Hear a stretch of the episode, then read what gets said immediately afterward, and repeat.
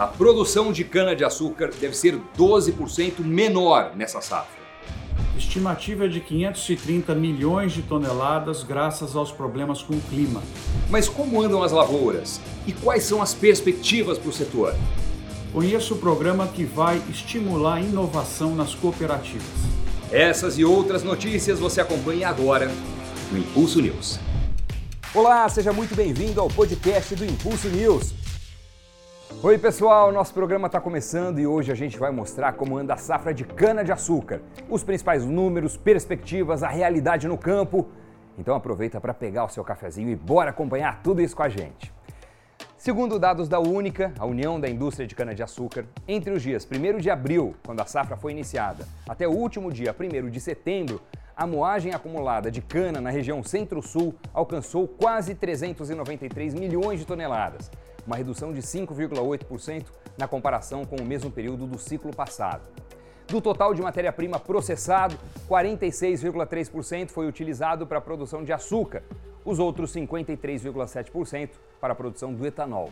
Para esses dois produtos, os números foram os seguintes: foram produzidos 24,3 milhões de toneladas de açúcar até o momento, uma queda de 6,6%, e 18,6 bilhões de litros de etanol, o que também representa uma redução de 5,3% nesse caso. Essa redução nos números da indústria tem relação direta com a quantidade de cana que está sendo produzida no campo. Por conta dos problemas climáticos, como as secas e as geadas, a Única estima uma quebra histórica na produção do Centro-Sul nessa safra, que deve ser 12% menor, fechando em 530 milhões de toneladas. Como resultado, a produção de etanol deve ser 3 bilhões de litros menor e serão 5 milhões de toneladas a menos de açúcar. Vamos para o campo acompanhar a situação nas lavouras de cana-de-açúcar. O Heitor Rossetti é produtor em Penápolis, em São Paulo, e mandou um vídeo pra gente. Como é que tá a situação por aí, Heitor? Fala, Doni, beleza? Cara, uma honra estar tá podendo participar do programa aqui. Estou é, trazendo para vocês da situação que a região nossa está passando com dificuldades a seca.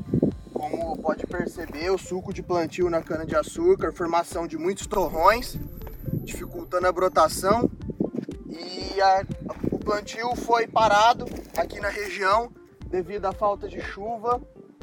A gente não conseguimos concluir o plantio da cana e está gerando grandes prejuízos, atrasando a safra e não vamos conseguir entregar resultados positivos também. Valeu, Heitor. Muito obrigado por ter enviado o vídeo para gente. E para você, produtor, que assim como o Heitor tem enfrentado os problemas com o clima na sua lavoura, se liga nessa dica. A partir desse mês, a Bayer vai iniciar uma série de lives mensais com Marco Antônio dos Santos, da Rural Clima, e convidados para falar sobre as perspectivas do clima e os impactos no setor agrícola. A primeira live acontece no próximo dia 22 de setembro, às 8 horas, pelo horário de Brasília, e vai contar com a participação do Silmar César Miller, jornalista do grupo Bandeirantes. A transmissão vai ser feita por meio do Espaço Bayer. É só acessar agro.bayer.com.br barra Espaço Bayer. E aproveite esse evento, produtor, porque ele está feito especialmente pensando em você. E voltando a falar do setor sucroenergético, por conta da redução na oferta de cana, o preço pago pelo açúcar total recuperável, ATR, ao produtor, que representa a qualidade da matéria-prima, tem crescido bastante nessa safra. E é claro que a gente quer saber a opinião do professor Marcos Fava Neves, por isso a gente vai direto a Ribeirão Preto, São Paulo, Quais são as perspectivas dos preços do ATR para o produtor? Doutor Agro. Pois é, Doni, a cana é tão importante para o Brasil, né? fornecedor de alimentos, de energia, e esse ano ela foi muito maltratada pelas questões climáticas. Uma pena, nós estávamos esperando 600 milhões de toneladas, deve vir 530, uma seca como nunca vimos antes, terrível, prejudicou essa safra e prejudica também a do ano que vem. As geadas, uma atrás da outra, e agora cada vez mais queimadas também, que estão incontroladas e, e trazendo um prejuízo muito grande. Então, com menos produção e com o consumo firme, tanto do combustível, com a volta do crescimento econômico e do açúcar, é valor do ATR morro acima. Olha que curioso, eu estou com os números para passar para vocês aqui. Nós começamos essa safra com 1,01, em relação à safra passada começou com 0,70 e o que acontece, Doni, é que normalmente a, em ab, final de abril sai o primeiro número e aí a safra vem chegando e o valor do ATR cai. Nessa safra está o oposto, ele está indo para cima e hoje nós já estamos aqui com praticamente 1,06 o acumulado e é provável que termine próximo a 1,15. Valeu, Favo, a gente volta a conversar já já.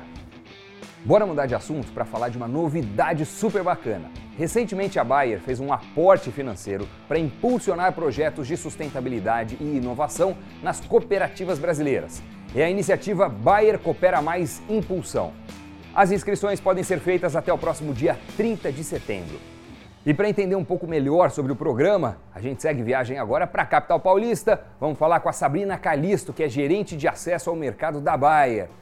Quais são as etapas do projeto e como as cooperativas fazem para se inscrever, hein, Sabrina? Seja muito bem-vinda.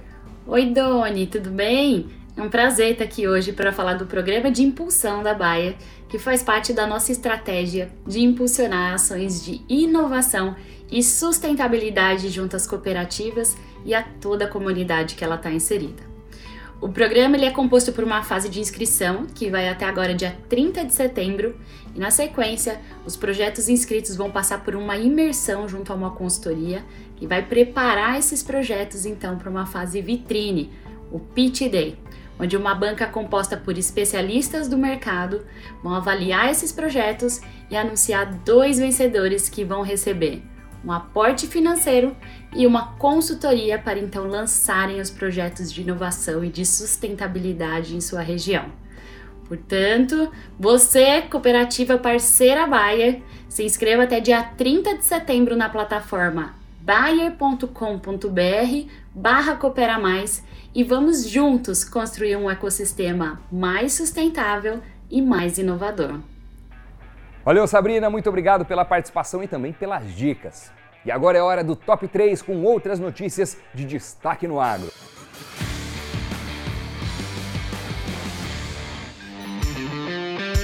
Na última estimativa para a safra 2020-21, Conab consolida a produção de grãos no Brasil em 252,3 milhões de toneladas, uma queda de 1,8% em relação ao ciclo passado.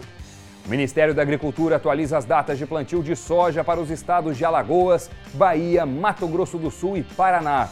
As datas completas para cada estado você encontra no site agro.bayer.com.br. Novas projeções indicam uma redução de 9% na produção de laranja na safra 2021-22 no cinturão citrícola São Paulo e Triângulo Sudoeste Mineiro.